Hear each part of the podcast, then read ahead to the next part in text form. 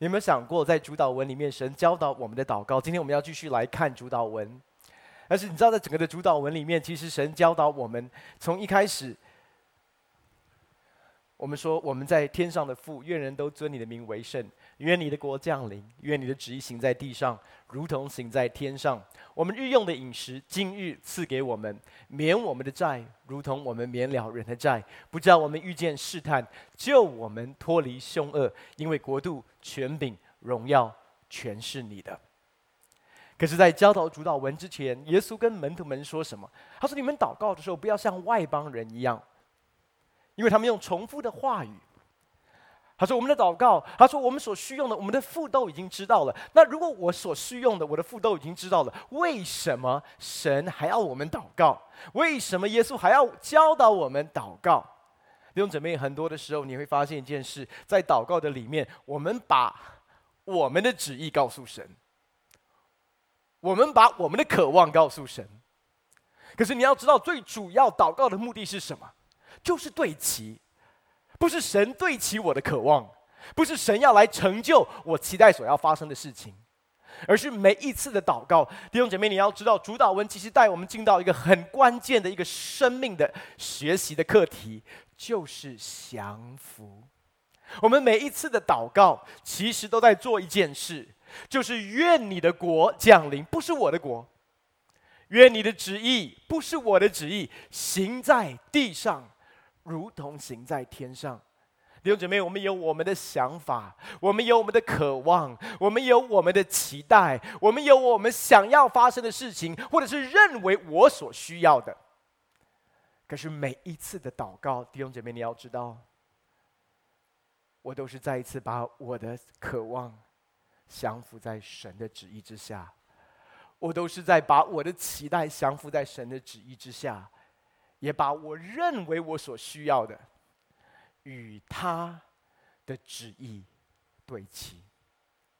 换句话说，其实我们每一次的祷告，都在学习的是破碎，是降服，是交托。我们要对齐的。是他的旨意。特别在疫情当中，弟兄姊妹，我真的要鼓励你。其实我们周遭有许许多多的舆论，每一天你打开新闻，你就会发现，跟着确诊的人数攀上升，跟着死亡的人数上升，你的心情，我们的情绪，在一个动荡的里面，在一个慌张当中，在一个恐惧的里面。但是作为神的儿女的我们，我相信。我们要定睛在什么上面？我们要定睛在神的应许上面。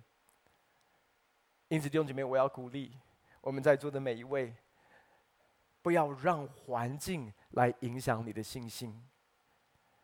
当你定睛在神的身上的时候，你就会发现，在你里面的比这个世界更大。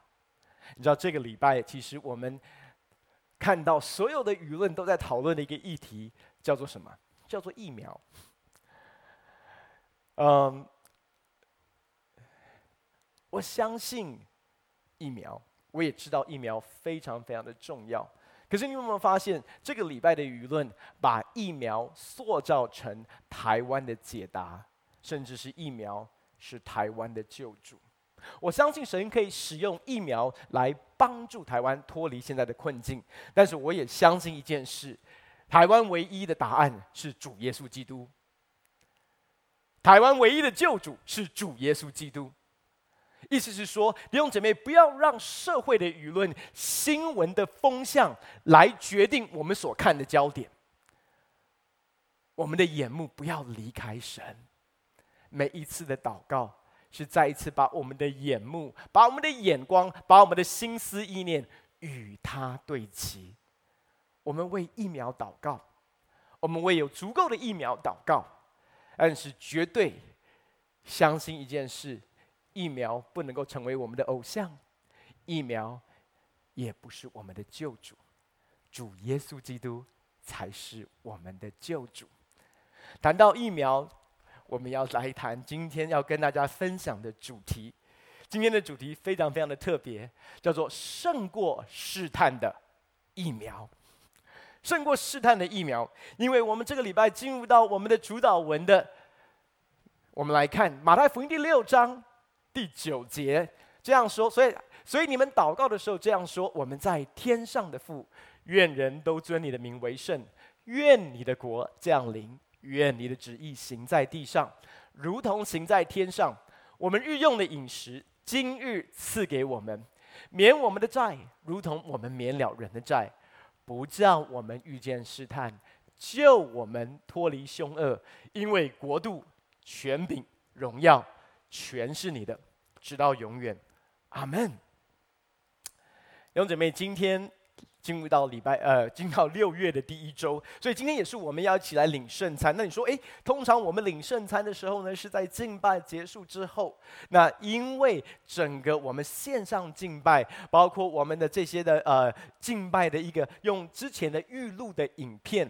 所以在整个的衔接的过程当中，我们会在聚会的呃信息最后回应的时候，我们再一起来领圣餐。所以，如果你的圣餐呃预备好，没有关系，先放在一边，你可以专心听信息。听完之后，最后我们在回应的时候呢，我们会一起来领圣餐。在进入到六月，我们开始进入到的主题是：不叫我们遇见试探，救我们脱离凶恶。我们一起来祷告。父神，来到面前向你献上感谢。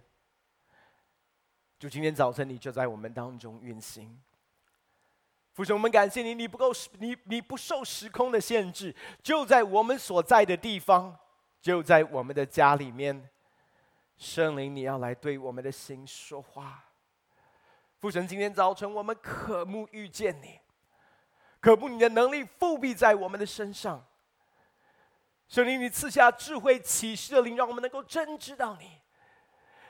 让我们心思意念当中，任何拦阻我们听见你声音的，一切的这些的哦，主啊主啊，这些使我们分心没有办法专注的，搅扰我们的，我们奉主耶稣的名，斥责这一切的黑暗权势，要从我们当中完全的离开，以及神的话语可以抓住我们的心，使我们的生命完全的翻转。感谢你，耶稣。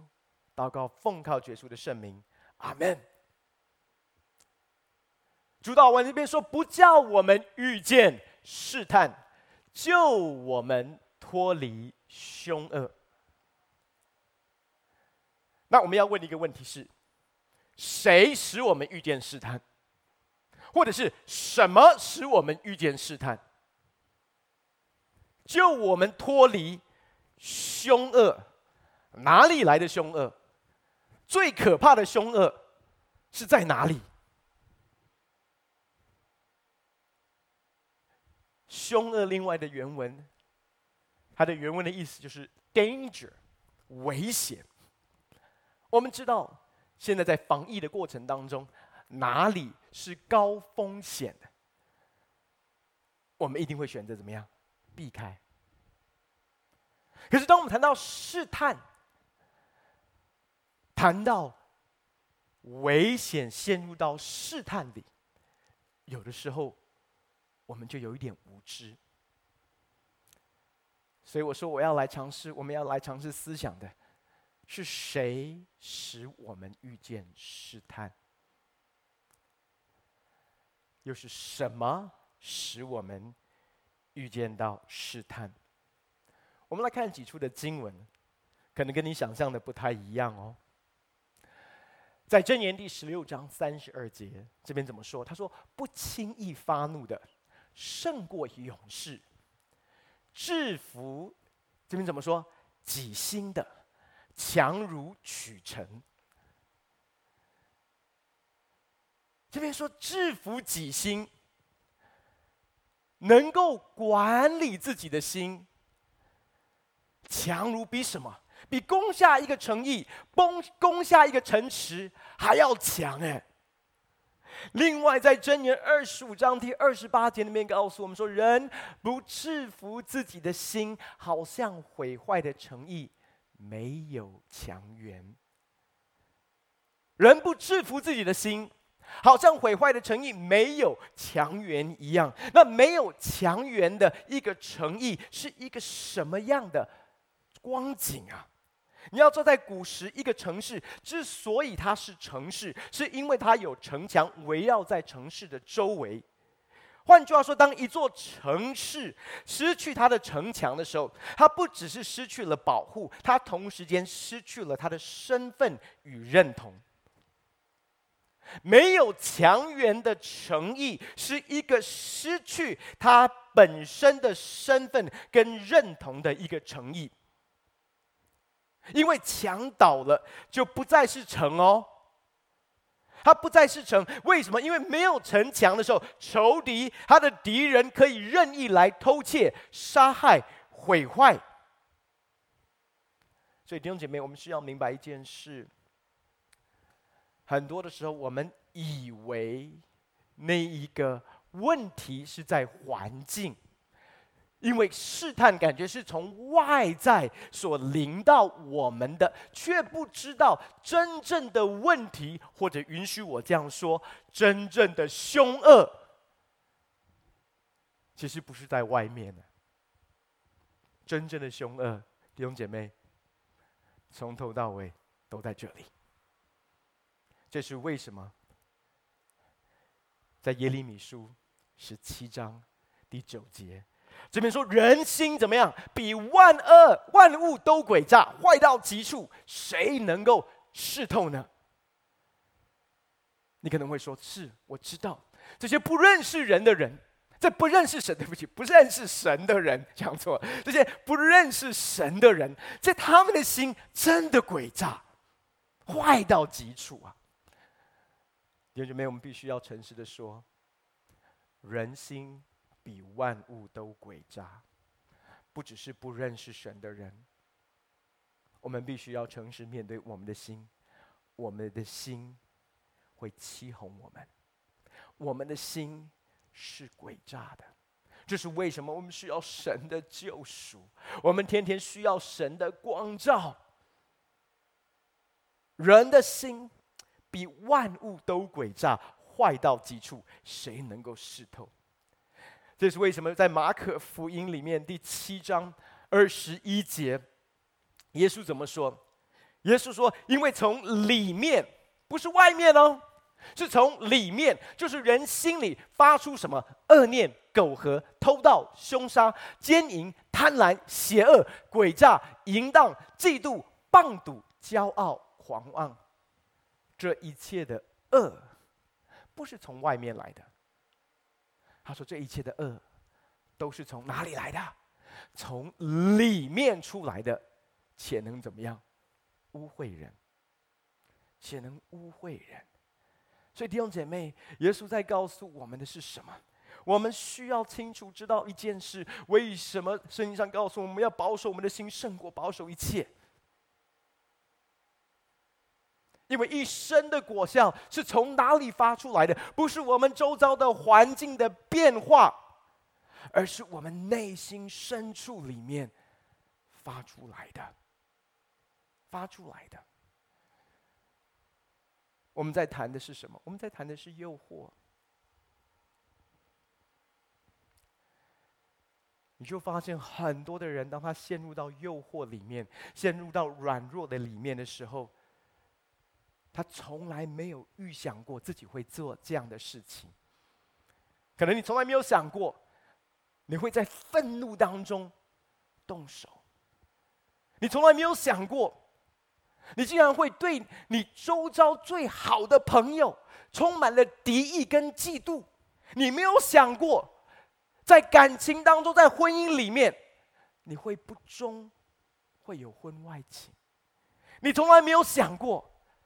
你会陷入到这样的一个软弱跟狭制的里面，你从来没有想过，你会在财务上面不诚实，开始妥协。弟兄姊妹，我们必须要诚实的面对我们的心。很多东西是从我们从来没有想过，我们有潜力、有可能会做的，可是结果是什么？就是我们做了。而我们所看见到的问题是什么？我们看见到的问题是那个罪、那个软弱、那一个辖制。我们在处理的也是那个罪、那个软弱、那个辖制，可是却不知道所有的问题的根源，其实不是这些外显的行为啊。所有的根源，其实是在我们心里面。因为耶稣说：“因为从里面的，是从里面的，你不能够怪罪在环境，是里面，从心里面发出来的。”他说：“这一切的恶是从里面出来的，而且可以怎么样？可以污秽人啊！如果我们看圣经当中的例子，弟兄姐妹，如果你对成长在严谨环境长大的参孙说，你长大有一天会陷入到情欲的捆绑跟辖制的里面，你甚至会去嫖妓。他会怎么告诉你？他会说：“不可能啊！我是拿细耳人，我出生就是拿细耳人呢，分别为圣的，清酒浓酒都不碰的，怎么可能会去嫖妓？开玩笑！如果你对年幼……那个谦卑的扫罗说：“有一天，你会在怒气当中杀了八十五个祭司，还有他们的妻小。”年轻的扫罗会跟你说：“不可能，不会的，我不可能这样做。”可是弟兄姐妹，你要知道，我们看见到他后来真的这样做。魔鬼透过嫉妒、愤怒、憎恨、凶杀跟谎言，在他的不是外面哦，心里面捆绑辖制他，他被迷惑到一个地步，他做出他觉得他不可能做的事。如果在年幼旷野牧羊的大卫，如果你跟他说，有一天你会跟有夫之妇行淫，而且为了要掩盖你的罪行，你用借刀杀人的方式使她的丈夫战死在沙场上。你如果这样跟大卫说，在牧羊的大卫他会跟你说：“No，我每一天在那边写诗歌，我每一天在那边敬拜神，我这么爱神，我定睛注视在神身上，我怎么可能？”就像。耶稣在要上十架前，他跟彼得说：“彼得，鸡叫之前你会三次否认我。”你知道彼得怎么回答他吗？你还记得彼得怎么回答他？彼得说：“不可能，就是同你下到监里，与你同死，我都愿意呀。”弟兄姐妹。如果你告诉在基利溪旁的先知以利亚，说有一天你会情绪崩溃、忧郁症发作到一个地步，想要求死、想要自杀，你觉得他会跟你说什么？在基利溪旁三年零六个月，没有好好的吃、好好的喝，我都为神愿意付上代价。面对一个国家的黑暗权势，面对巴黎的先知，我都敢直接挑战。我怎么可能陷入到忧郁症的里面？我怎么可能精疲力竭，burn out 到不想干了？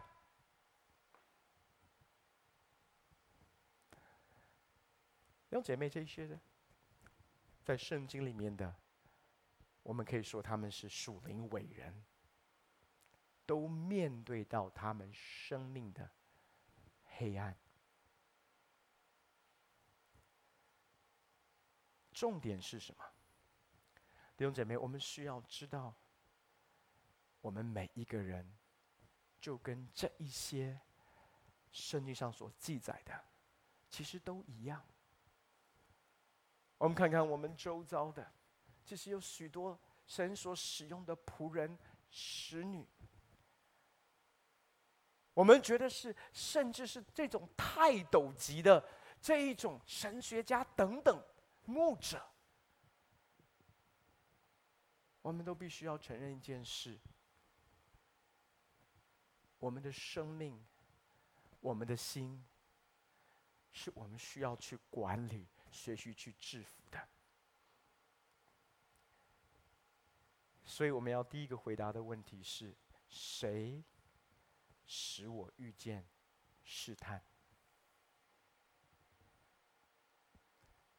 其实是我的心，是我的心。我们要来思想，那这个心的塑造是怎么发生的？为什么我们的心多多少少都会有这些黑暗，或者是隐藏的黑暗？简单来讲，你知道，我们每一个人的心。的这种黑暗都有一定的一个成长模式，在我们生命当中，通常跟我们的童年跟青少年的经历有很大的关系。这个黑暗面是从我们这些经历当中慢慢形成的。而且这些成分基本上就跟耶稣所说的那一个，其实不管是恶念、苟合、偷盗、凶杀、奸淫、贪婪、邪恶这些所有的东西，其实你发现它成分那个黑暗的成分是什么？它是有骄傲、自私、自欺、错误的动机。那通常是当我们在经历当中经历到什么？经历到伤痛，经历到挫败，经历到愤怒的时候，这些东西开始酝酿在我们的心里面，而你会发现骄傲。自私、自欺、缺乏安全感、自我形象价值的低落、猜忌、嫉妒、怀疑、自卑感，慢慢的形塑在我们的心里面。最可怕的是什么？让我告诉你，最可怕的是，有的时候这些在我们内心深处的黑暗，当我们没有去注意它、注视它、面对它。我们不知道的是，它某种程度也形塑成为好像我们激励的一个动力，或者是我们向上的一个动力，以至于我们开始认为这个东西是好的。比如说。你若是有一个低落的自我形象，可能你就非常渴望去寻找你的价值感，所以你比别人更努力，比别人更上进，不断的竞争，不断的比较，让你好像各方面都很卓越。因为我过去比较类似这样子，可是却不知道的，他其实正在。孕育正在准备你进入到一个非常大的一个挫败的里面，就是当你进入到行为导向、完美主义的时候，你会发现你永远没有办法停止。今天我们要花一点的时间，我们要从参孙的身上，我们要来看他的成长背景怎么样影响他生命当中的黑暗面。然后之后，我也透过我自己的生命来跟大家分享，我怎么样陷入到黑暗面的辖制的里面。那从另外，从怎么样从黑暗面当中，我们去正去面对，以及我们的生命不会在试探当中陷入到试探的里面。我们要来看士师记第十三章，士师记十三章一到五节。士师记十三章一到五节，我来读给大家听。世纪十三章第一节，以色列人又行耶和华眼中看为恶的事，耶和华将他们交在非利士人手中四十年。那时有一个索拉人，是属但族的，名叫玛挪亚，他的妻不怀孕，不生育。耶和华的使者向妇人显现，对他说：“向来你不怀孕，不生育，如今你必怀孕生一个儿子，所以你当谨慎，清酒浓酒都不可喝，一切不洁之物也不可吃。”你必怀孕生一个儿子，不可用剃头刀剃他的头，因为这孩子一出胎就归神做拿细耳人，他必起手拯救以色列人脱离非利士人的手。好，我们在这边先停一下。OK，好。我们来看哦，其实我们知道，第一个是参孙，他本来他的父母亲是没有办法生育的，对不对？所以我们可以说，参孙的出生某种程度，我可以说是一个超自然的出生，跟神的拣选有关系，跟神的拣选有关系。所以参，所以参孙的故事，弟兄姐妹，你要跟我一起来思想哦。所以参孙的故事，它是一个超自然的出生，就像我们每一个人，我们在。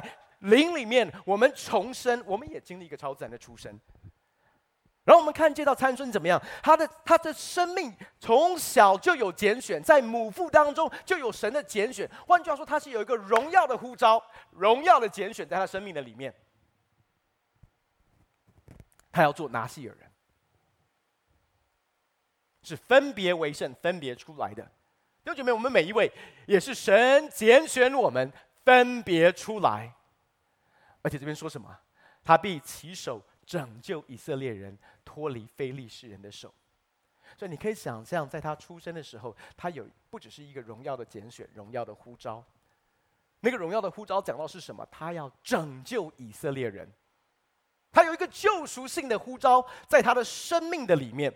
OK，可是我要稍微解释一下，你要想象，通常吼在圣经里面讲到拿细耳人。拿西尔人在旧约里边的的圣经里面讲到，都是人可以选择成为拿西尔，意思是说是一个自愿分别为圣为主而活。但是在参孙的 case 比较不一样，参孙的例子哈，他没有办法自愿，他是没得选的。OK。讲好听一点，他在母腹中就被神拣选，但是其实他是没得选，他没有选择的，一出生就被期待要遵守拿细耳人的誓约，所以从小你可以想象，他是在一个非常严谨的环境当中长大，被寄予极极高的期望，就好像什么？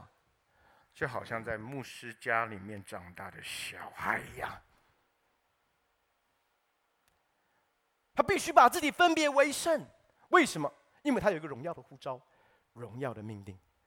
从小妈妈就告诉他说：“参孙，参孙，你是与众不同的，你是一个有使命的孩子，你要大大的被主使用，因此你要分别为圣，分别为圣。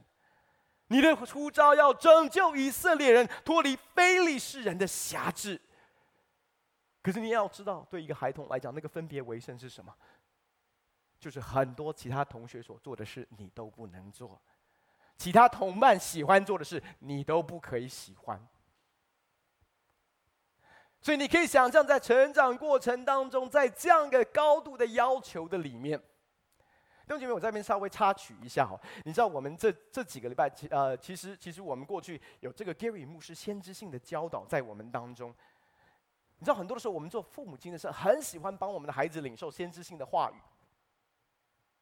这个方面，我要特别提醒我们在座的每一位弟兄姐妹哦，我们可以领受，但是你要记得，有一些东西你要学习藏在心里。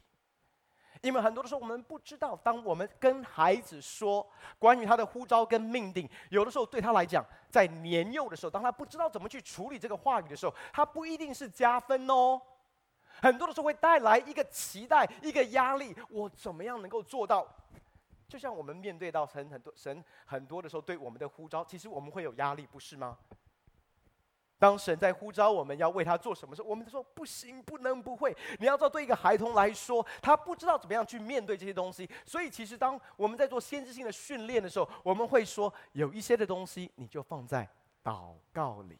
甚至我看过几次，当当 Gary 牧师在服侍一些的呃家庭的时候呢，那些父母亲会很开心的把孩子推出来要牧师祷告。我要告诉你，不，牧师不是没有领受，但是很多的时候，牧师领受完之后。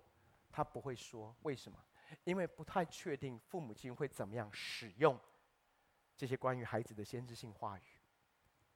有的时候，这样的一个先知性的话语会成为孩子的压力的来源哦。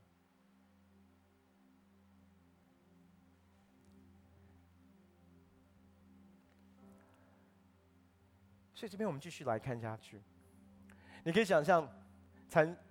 呃，参孙在这样的一个环境里面长大，你知道，同时间有的时候，你知道，他可以成为一个压力的来源，他也可以成为你的骄傲、自满、自以为比别人更优秀的一个骄傲的来源。为什么？因为我有护照啊，我有使命，我要成为以色列人的拯救啊！所以你们都要听我的。弟弟兄姐妹，我要尝试去描述一些的东西，让你可以去想象一下，在这种环境里面长大的孩子，会有一些什么样的黑暗面在他的里面。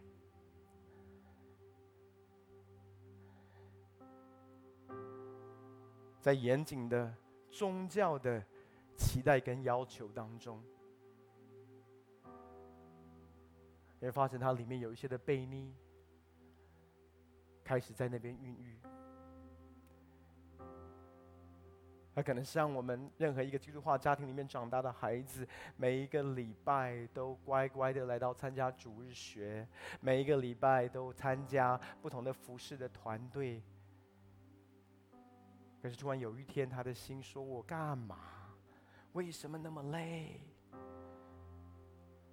我想要自由。”弟兄姐妹，你开始思想，你要开始想象，才能说我要自己做我想要做的，我要满足我自己的欲望。为什么这些其他的同学都可以，这些别人都可以，那我要的呢？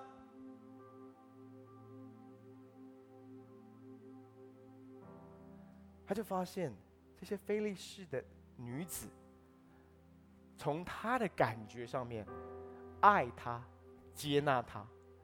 不是因为他有一个荣耀的呼召、荣耀的使命，他们爱他、接纳他、肯定他，因为他的感觉就是这就是我。他们接纳我，他们爱我。所以当父母亲说不可以的时候，他说我偏偏要，因为他渴望被接纳，不是因为他的呼召，不是因为他的使命。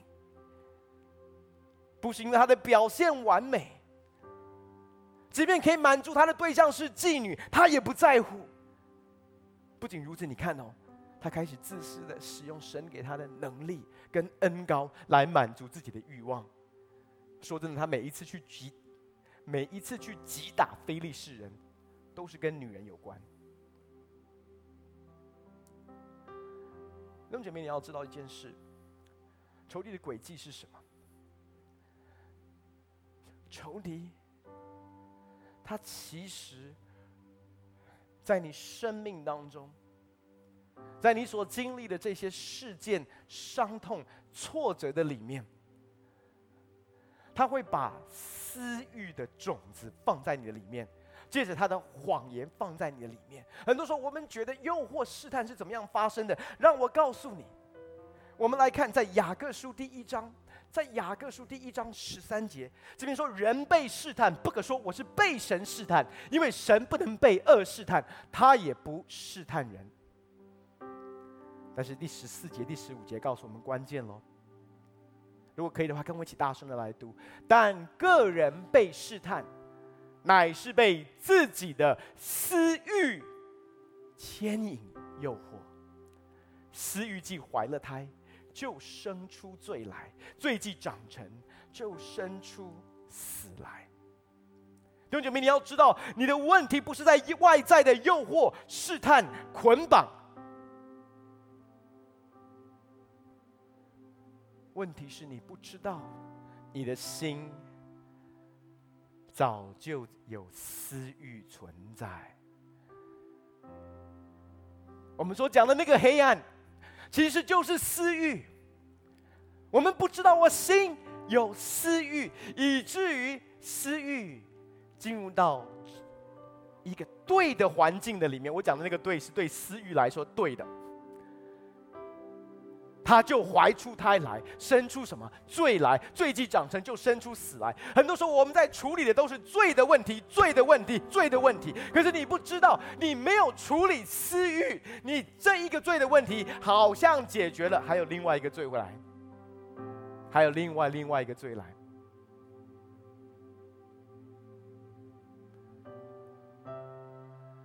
我要告诉你，在你心中的私欲。如果你不去面对，他一定会怀胎的，只是时间的问题。那就像是一个定时炸弹在你的生命的里面。某种程度，我要告诉你，仇敌是非常有耐性的，他会等。你看似现在非常的火热爱主，可是却不知道在另外一个场景当中，那个私欲突然被启动，怀了胎，就一定会怎么样？生出罪来，生出罪来。所以弟兄姐妹，非常重要的是，我们要面对我们心中的私欲。我们当中有些弟兄姐妹，你在你在捆绑跟辖制的里面，我也要告诉你，你的问题不是这些的捆绑外在的这些的罪，是你的心出了问题，你的心出了问题。你要回到正确的去面对你的心，不要再否认，不要再说没有，我的心很 OK 的。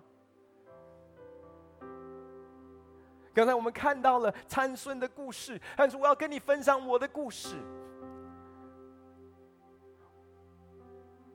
之前大家听到我怎么样分享，在我的成长过程当中，有一段的岁月，其实我经历到那种霸凌也好，很深的我生命当中那种挫败，很深的那一种软弱。你可以想象，在那一年的霸凌的过程当中，一个不安全感进到我的里面。一个期待、渴望人的接纳的那一种私欲，在我的里面。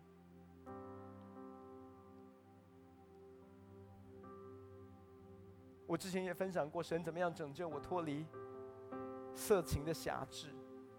可是我没有跟你分享的是，为什么色情会成为我生命当中的捆绑，而且捆绑我这么多年。我也跟大家分享过，我做过很多的医治释放，我做过很多，我尝试去处理，我尝试去去得到释，从这个情欲的灵的里面得到释放。可是我却不知道的是，其实是我的心出了问题。我在一个急需要安慰，我过去的伤痛我没有去处理。我生命当中的不饶恕，成为我我里面的苦毒，而这些的黑暗，塑造了我心里面的私欲。而当我在高中跟大学的时候，开始接触到色情网络的时候，我就突然发现，为什么那个东西成为我的诱惑，可成为我的网罗？因为它满足我里面的私欲。他抓到了我里面，真好像渴望，我可以，我我懂参孙啊。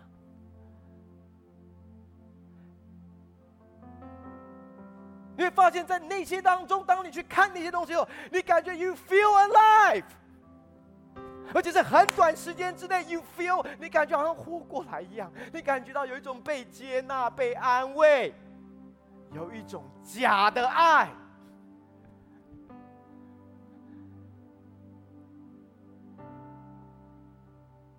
然后就生出罪来，罪一长成，就生出死来。弟兄姐妹，每一个网罗，每一个试探，是同样的模式。私欲既怀了胎，就生出罪来。这边说，个人被试探，不是外面的环境试探你。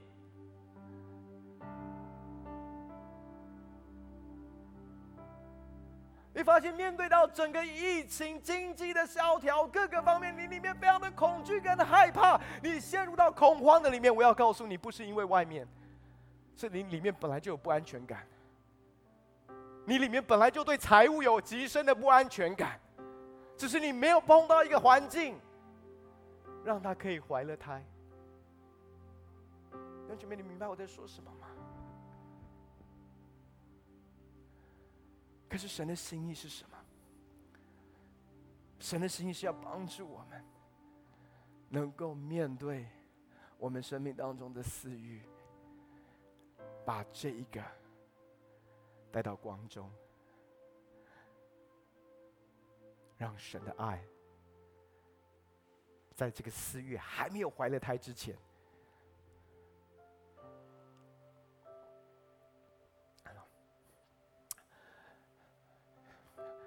我知道用这个用词哦，嗯，我要非常的小心，特别又是因为直播，这边圣经上说，私欲既怀了胎，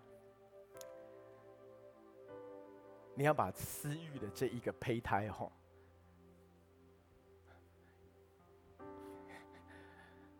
剁，把它处理掉，让它在你的心里面没有任何的空间。最后跟你分享一个故事是，这是最近在发生在我生命里面的。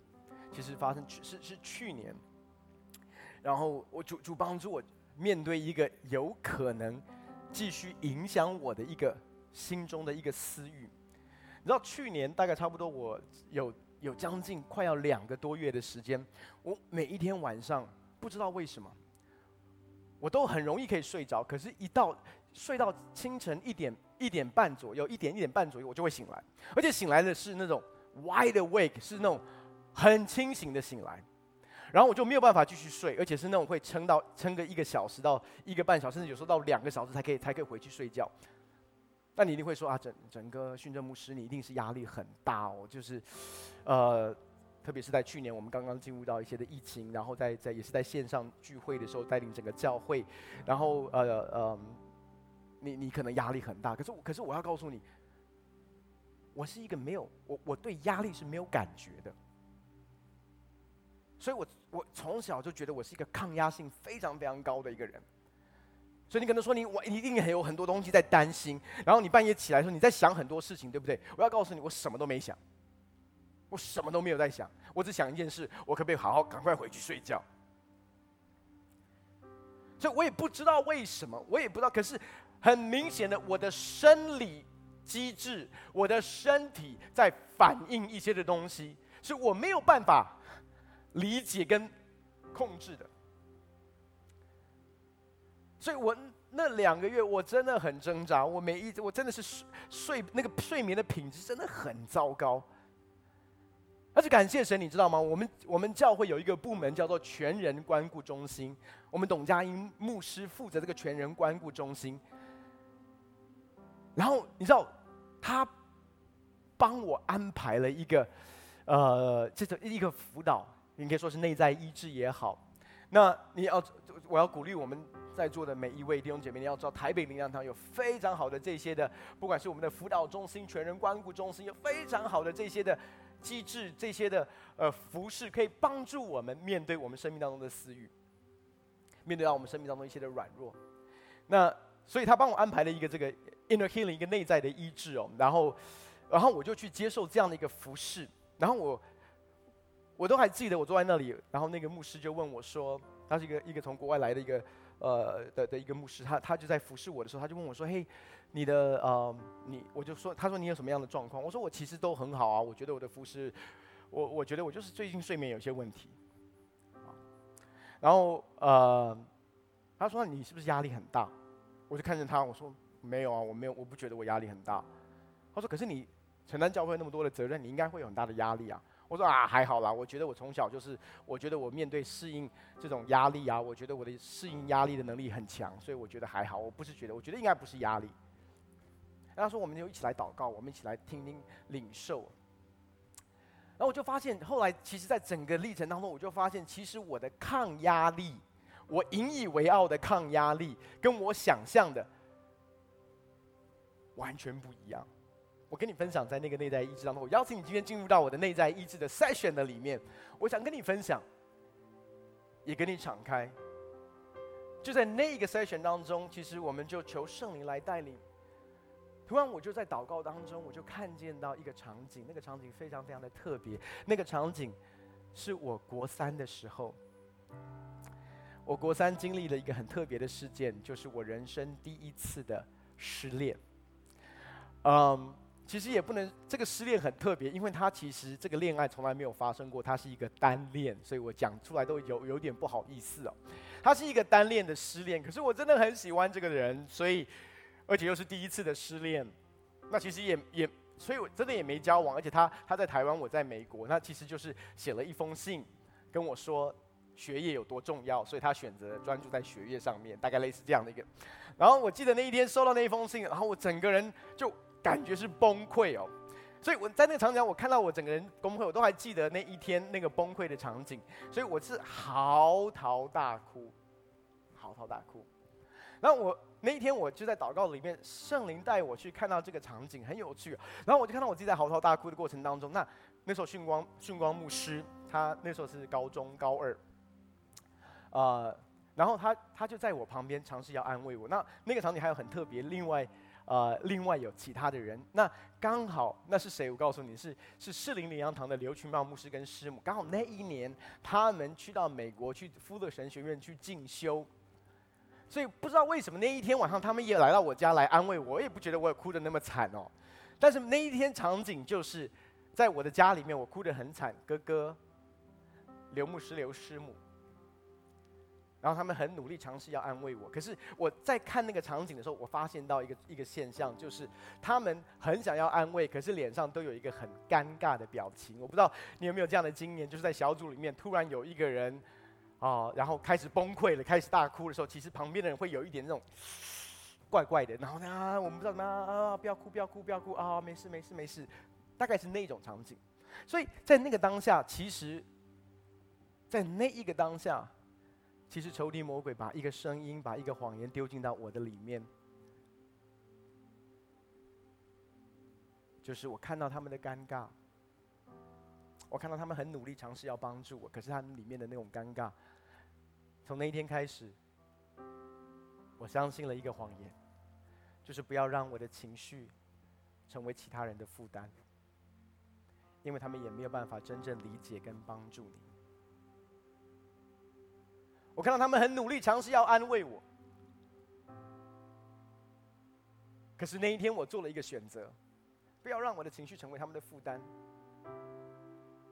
因为他们再怎么样努力，他们没有办法真正的理解你，知道你的情绪。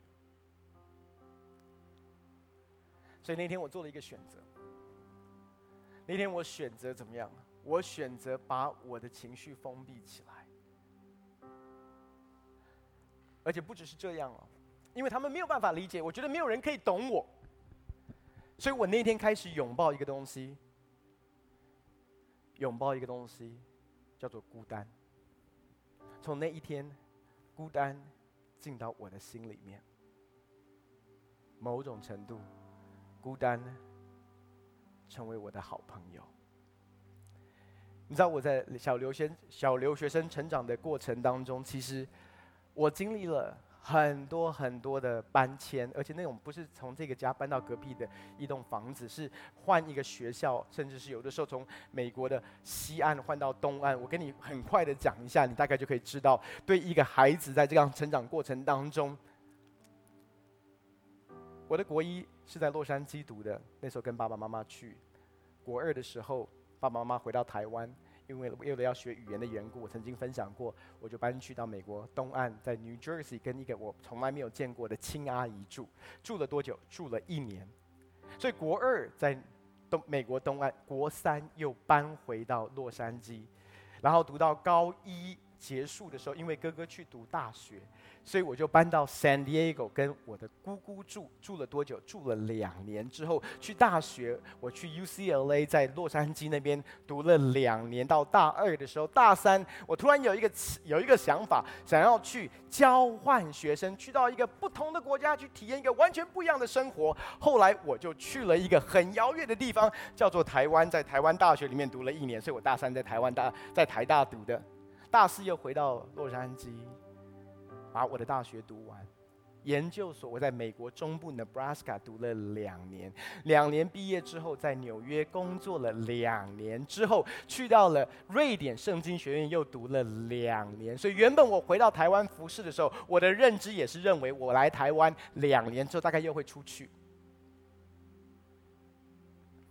所以你可以想象，在这样的一个不断的变迁、改变、搬家的过程当中。我一直觉得我的适应力超强的，我到任何的环境里面，我可以重新结交一群新的朋友。我觉得这是我的优势，却不知道我的适应力很强，我的抗压性很强，完全是因为什么？因为我把我的心封闭起来，我把我的情感封闭起来，然后我唯一拥有的是什么？是孤单。我唯一信任的是什么？是孤单。所以那一天，在这样的一个医治的祷告当中，我发现我里面有一个黑暗是我不知道的。如果你问我，在那一天之前，训正牧师，你是一个孤孤单的人吗？我说我怎么会？我这么个性，这么外向，我有这么容易结交很多的朋友，很多这些，我怎么会是一个孤单的人？不会的。如果孤单的话，哥哥比较孤僻一点，但是不会是我嘛？可是却不知道，在这样的一路的变迁跟搬家的过程当中，孤单已经成为我最好的朋友。因为每到一个地方，我都待超不过没有超过两年，我就换了一群朋友，再换另外地方，再换一个地方。我要告诉你，而且我跟我只要一换一个地方，我就不会跟之前的朋友继续联络。所以我的关系很广，但是从来不深。为什么？因为有一天我都要 say goodbye。所以那天在内在医治的过程当中，我看见到我里面的那个孤单的时候，你知道，那个孤单不是只是一种感觉而已啊。那个孤单已经拟人化到一个程度，他是我的 best friend。所以我那天在祷告的里面，我感觉神在呼召我，好像是他在呼召撒该来到桑树，在耶利哥的桑树下，然后耶稣抬着头看着。在树上的撒该说：“撒该，你下来，今天我要住在你的家里面。”我感觉神要把我从那个孤单里面带出来的时候，然后他说：“整整，你从树上下来，今天我要与你同住。”然后我那个时候就嚎啕大哭，我是那种完全崩溃的哭，不是因为我要告诉你很好笑，我知道很好笑，不是因为感动的哭，不是感觉到神的爱的哭，是因为什么？是因为我下不来。下不来的原因更夸张，是因为我舍不得孤单。我舍不得孤单。我要告诉你，我甚至在那个场景当中，我看到的孤单，我的孤单有一个名字，你知道吗？我的孤单，至少在我祷告里面，我看见它叫做小枕枕，因为它陪伴我这么多年。从十二、十三岁一路陪伴我到任何的场景，我没有任何人可以依靠，我只能够靠他。没有人、任何人懂我，只有他懂我。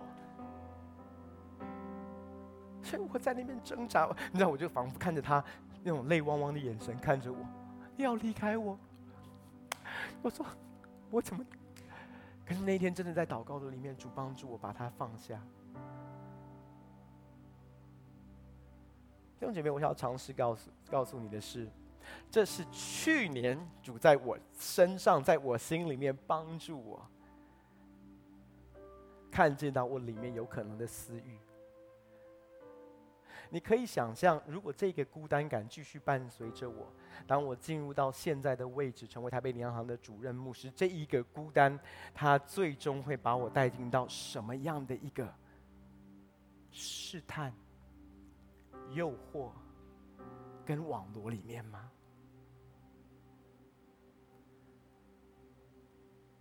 我用我的故事来分享，是我要告诉弟兄姐妹，我也有软弱。我曾经在我的私欲当中，让允许他怀了胎，生出罪来，然后罪长成，让我的生命在一个很深的败坏的里面。但是我要告诉你，弟兄姐妹，即便如此。最后跟你分享一个经文，我们就要一起来祷告。在希伯来书第四章十六节，这边我们很熟悉的经文说：“所以我们只管坦然无惧来到施恩宝座前，为要得连续蒙恩惠，做随时的帮助。”可是你说我怕，我很羞愧，因为私欲已经怀了胎，私欲已经生出罪来了。我觉得我让神失望，弟兄姐妹，我要告诉你。神永远不会对你失望，神永远不会对你说失望。你说我所做的怎么会不让他失望？彼得所做的有让神失望吗？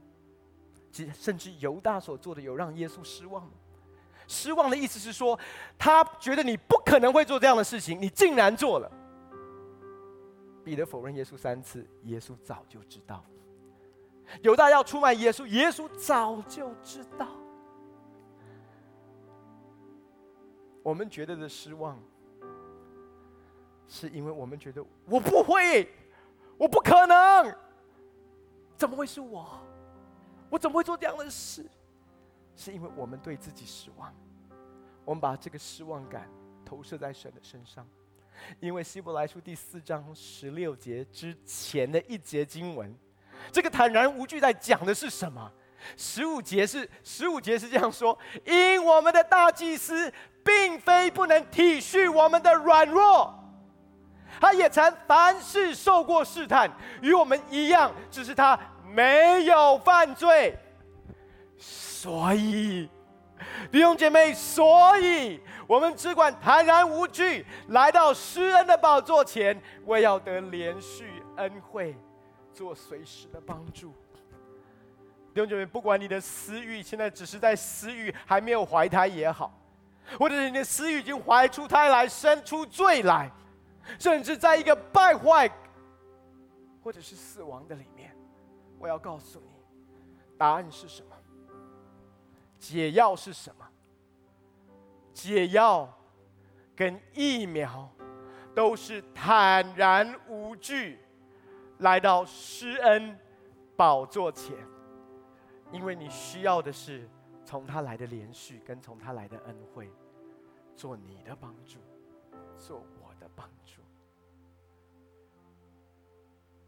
所以弟兄姐妹，今天当我们要领受主的饼跟杯的时候，我要告诉你，这。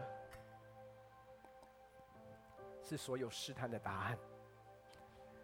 主耶稣为我们死在石架上，主的宝血为我们而流，不是为了要控告定我们的罪，而是要拯救我们脱离一切罪的辖制，拯救我们在我们成长过程当中，因着仇敌的偷窃、杀害、毁坏。所撒的这些败坏的种子，这些私欲，那不是你我的意志力可以拔出来的，那不是用我们的金钱的行为可以解决的。只有回到十字架前，只有回到神的同在跟神的爱的里面。所以弟兄姐妹，今天的信息不需要让你活在羞愧的里面。今天我们要谈的也不是参孙的情欲，我的软弱，你的软弱，这些都是罪。最重要的问题是私欲。但是私欲的答案也是耶稣。就像台湾碰到的疫情的答案是耶稣。台湾的困难的答案是耶稣，弟兄姐妹。如果你知道解药在哪里，在疫情当中，我们一定是快快的跑去，当疫苗够的时候，快快的去打疫苗也好；当我知道有特效药的时候，快快的去吃药。这是为什么耶稣说，你要坦然无惧，来到施恩宝座前，因为这里有胜过试探的疫苗，这里有已经死于怀出胎生出罪的答案，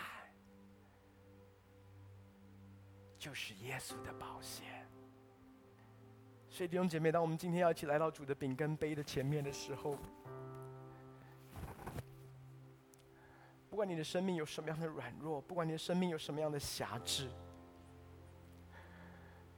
不要来定睛在这些事事情上面，定睛在神身上。我今天要邀请你做一件事，坦然无惧，来到施恩宝座前。主的圣餐代表的是他的恩典。特别在疫情当中，我真的鼓励我们弟兄姐妹，你可以天天在家里面来领圣餐，天天在家里面与他的爱、他的同在对齐。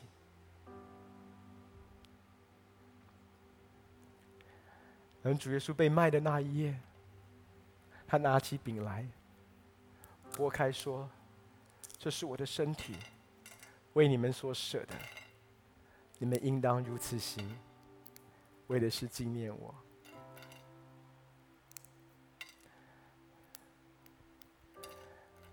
饭后，他也照样拿起杯来说：“这杯是用我的血所立的新约，你们每逢喝的时候，要如此行，为的是纪念我。”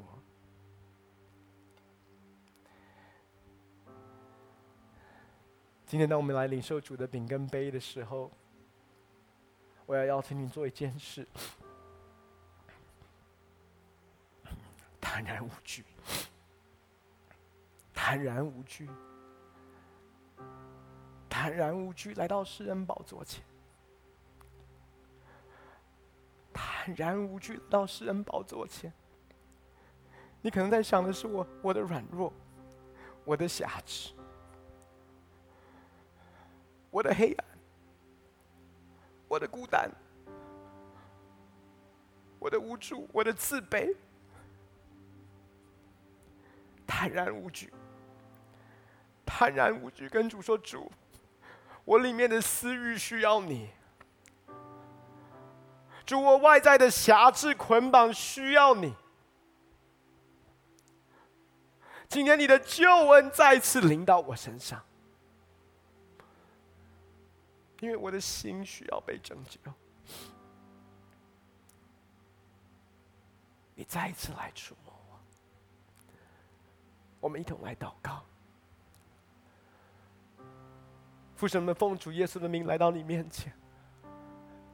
就当我们今天要来领受你的饼跟杯的时候，我们一同纪念主耶稣在十架上为我们所成就的大功。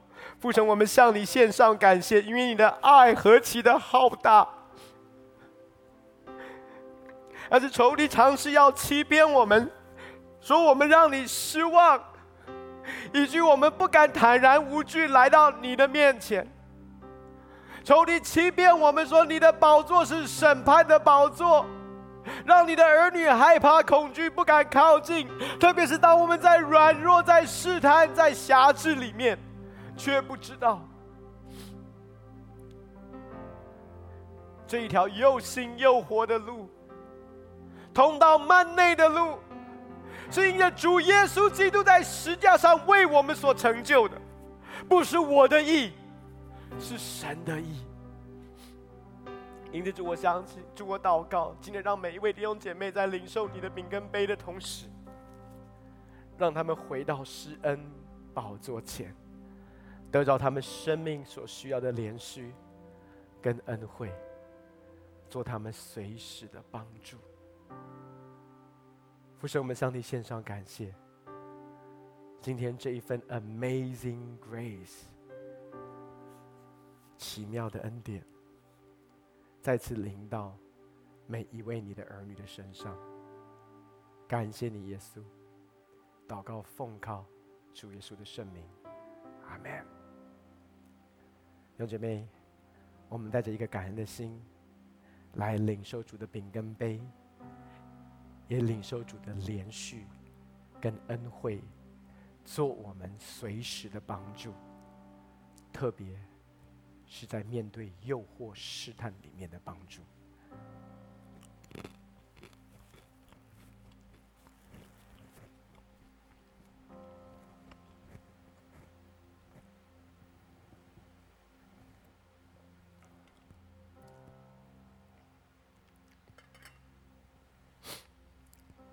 弟兄姐妹，接下来我们还要一起来祷告。你知道，在疫情当中，其实很多的事都停摆。我们有很多的时间在家里面。我要鼓励你，就在这一个月，当我们整个教会在思想，不知不叫我们遇见试探，只有我们脱离凶恶的时候。我要鼓励你来面对你的心，你诚实的来面对你的心。即便在疫情当中，教会仍然有很多的线上的资源可以帮助你。我知道全人关顾中心，他们还是有提供很多线上的一个辅导的机制。弟兄姐妹，今天我们开始这个自由的旅程。可是我们生命的自由，就好像身体的健康一样，不会今天吃一餐正确的东西你就一定健康。但是我们每一天可以越来越健康，在我们所选择的生活方式，我们可以越来越健康。同样的自由也是一样，让我们天天的回到主的同在里。然后面对我们生命当中的黑暗，也借着这个季节，弟兄姐妹，这个季节是我们灵魂体更新的季节。不管我们成长过程当中经历到什么样的挫败，什么样的伤痛，上个礼拜训光牧师也跟我们分享，不要允许不饶恕跟苦读玷污了我们，也玷污我们周遭的人。所以借着这个疫情。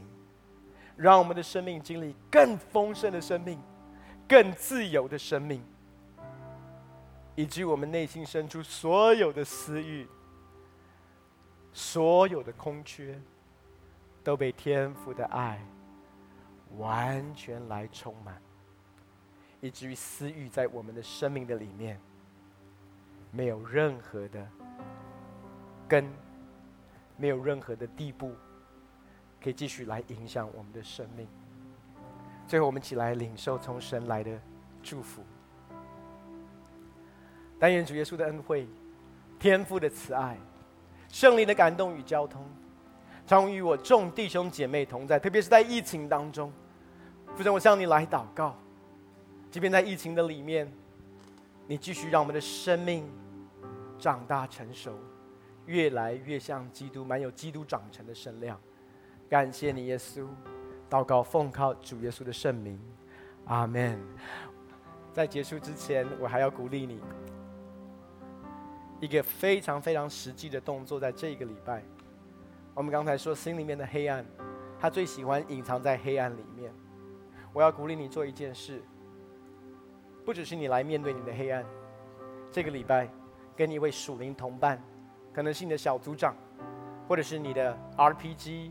这一个复兴祷告小组的同伴，也可能是你的牧长，来分享你心中的黑暗，以至于这个黑暗、这个私欲，它不能够隐藏，继续在羞耻跟黑暗的里面，因为在光中，当神的光光照的时候，你的生命就已经进入到一个释放的里面。所以我鼓励你，有一个实际的行动，找一个同伴。来分享你生命当中的私欲，然后一起来迫切来祷告。我真的相信，在疫情当中，我们的生命仍然可以突破，仍然可以成长，仍然可以经历到神的高摩跟触摸。Amen。Amen。哈利路亚。